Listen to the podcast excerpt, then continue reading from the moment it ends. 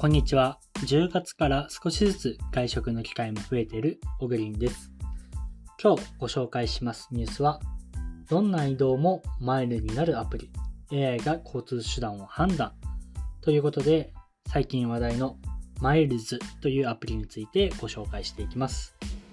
飛行機だけでなく、徒歩でも電車でもマイルが貯まる米国発のアプリ、マイルズが2021年10月20日、日本でサービスを始めた、スマホの全地球測位システム GPS 機能や加速度センサーなどから収集した移動データに基づき、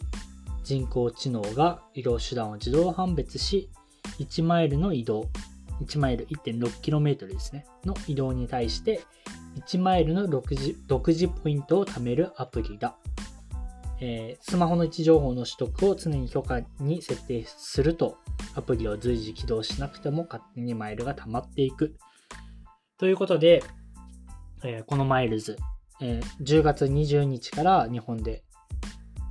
サービス開始が始まったんですけど、たった1日で10万もダウンロードされたことで、とっても注目されているアプリになります。で、面白いのがですね、まあアプリの位置情報をオンにしとけば、アプリを起動しなくてもマイルが溜まり続けるっていうことだけじゃなくって、環境に優しい移動の方法をとってるほど、マイルが溜まりやすいっていう仕組みになってて、えっと、自動判別 AI がしてくれるんですけど、移動手段を。徒歩、ランニング、自転車、バス、電車、船、スキー、えー自動車の、自動車、飛行機とか、そういったのから判別されるんですけど、えー徒歩とかランニングだとマイルの付与が10倍とか、自転車だと5倍みたいな、そういった傾斜がつけられてて、まあ、環境にいいほどどんどんポイントが貯まると、マイルが貯まるっていう仕組みになってて、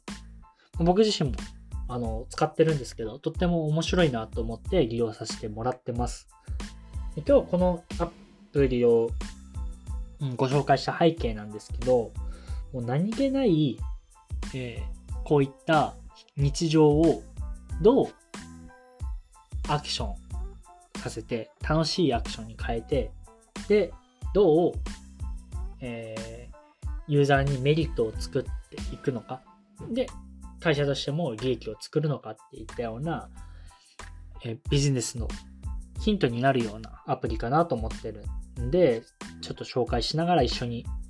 このアプリの素晴らしさを考えていきたいなと思うんですけど、えっと、なんか、このマイルを貯めることにどんな価値があるんだろうとか、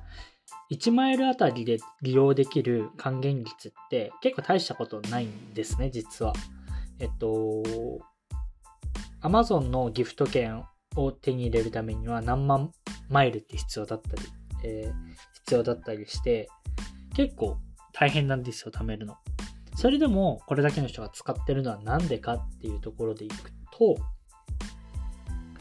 単純に、その、日常今までの歩くっていう行動、自転車を乗るっていう行動に対して、何もインセンティブがなかったわけですよね。だけど、そこにインセンティブが付与されると。そのインセンティブが付与されることに、人々は価値を感じて、どんどんどんどん、行動が促進されていくっていう、楽しさを見出してくれるサービスになっているのが非常に特徴かなと思ってます。これまで何気なかった行動が、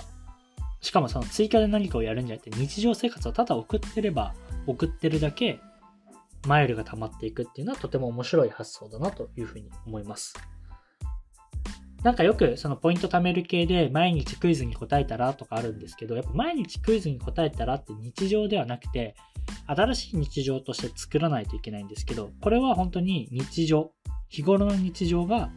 マイルに溜まっていくっていう流れなんで、とっても素敵だなと思って、こういったなんか素敵なサービス作れないかなとか、ヒントにしながら考えてる今日この頃でした。ではまた明日お会いしましょう。